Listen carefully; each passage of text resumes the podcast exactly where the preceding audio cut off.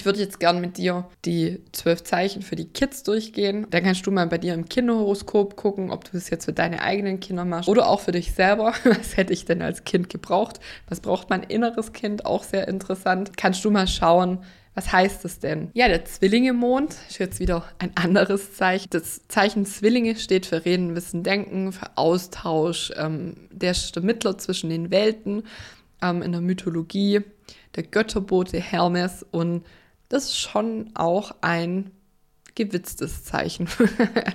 das ist auch so ja, wie es tapfere Schneiderlein, das dann verschiedene Ideen hat, wie es sich aus brenzlichen Situationen befreien kann. Es ist so ein bisschen wie ein Schmetterling, locker, luftig, leicht und nicht so sehr verbindlich, also heiter und bunt. Ein Kind mit einem Zwillinge-Mond oder Mond im dritten Haus möchte gerne Kontakt vor allem mit Mama sprechen ganz viel, stellt von morgens bis abends Fragen, sucht auch nach Antworten.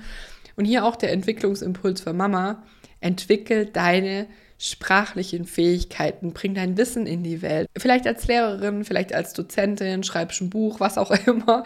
Aber das ist auch das Entwicklungspotenzial für Mama. Die Kinder wissen einfach sehr früh, wie die Familie tickt, können dann eben mit diesem tapfere, tapferen Schneiderlein Charme niemals bösartig, aber Charme, ähm, das Beste auch für sich rausholen. Also so typische Märchenhelden sind auch Captain Jack Sparrow, Peter Pan, der nie erwachsen werden möchte und wie gesagt das tapfere Schneiderlein. Diese Kinder sind auch im besten Sinne neugierig, also sie möchten immer Neues lernen.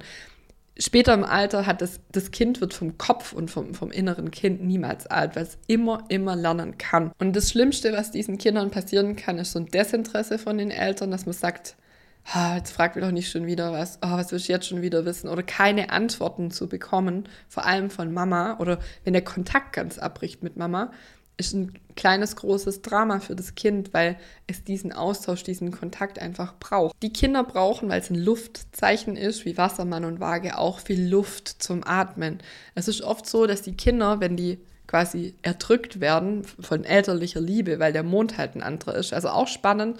Schau dir mal an, was hast du für einen Mond und was hat dein Kind für einen Mond und wie matcht es. Weil es gut sein kann, dass wenn man zum Beispiel jetzt einen Stiermond hat oder ja, einen anderen Mond, wo, wo eher was Erdendes hat oder was Bemutterndes, wie ein Wassermond, dann kann das sich über zum Beispiel die Atemwege äußern, dass das Kind schlecht Luft kriegt und so weiter oder über Asthma oder über einen Blähbauch, wenn das diese drei Monatskoliken ganz am Anfang sind weil man den Kindern nicht genug Luft zum Atmen lässt. Und deshalb ist es wichtig, dass auch wenn das Kind weint, das nicht zu lang festgehalten wird und gekuschelt und gedrückt, weil das Kind will das nicht. Das Kind will, hat auch einen sehr starken Drang nach Autonomie und auch eher eine Distanz. Alle Luftzeichen, auch Wassermann, Mond, möchten aus der Distanz beobachten und mögen das nicht so sehr diese Enge und diese Nähe. Genau, und deswegen ist es wichtig, wenn das Kind noch sehr klein ist, zum Beispiel verbalen Sprechkontakt zu halten oder die, die Babywippe oder das Baby auf den Boden zu legen, wenn man kocht und mit dem in Kontakt zu bleiben und zu sprechen. Auch beim Essen ist es wichtig, dass man Gespräche führt. Also bei meinem Opa früher durfte man am Tisch nicht sprechen.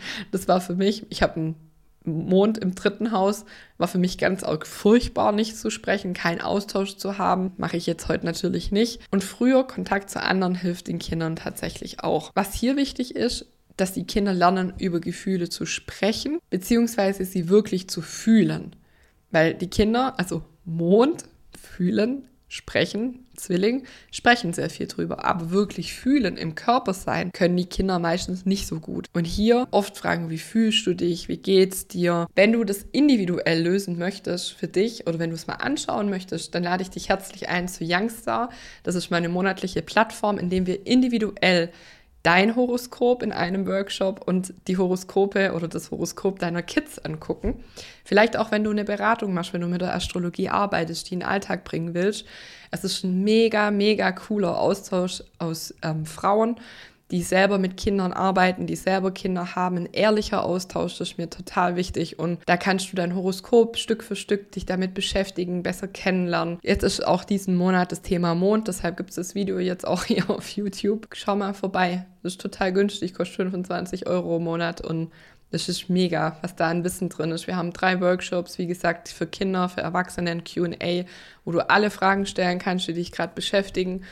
Und mir ist einfach wichtig, diesen Austausch zu bieten. Und auch wenn du vielleicht eine Ausbildung gemacht hast und sagst, ja, mir fehlt halt die Praxis, ich würde gern losgehen, aber ich traue mich nicht, dann herzlich willkommen bei Youngstar. Schreib mir doch gerne in die Kommentare oder auf Instagram Sandra die Kinderastrologin heißt inzwischen, wie das für dich war. Kennst du deinen Mond? Was hast du für Bedürfnisse? Erfüllst du die? Da freue ich mich drauf. Was hast du für Erfahrungen, wenn du das reflektierst, bis heute gemacht? Ja, ihr Lieben, das war's schon. Kurz und knackig. Ich wünsche dir ganz viel Spaß bei allem, was du tust. Deine Sandra Fabri.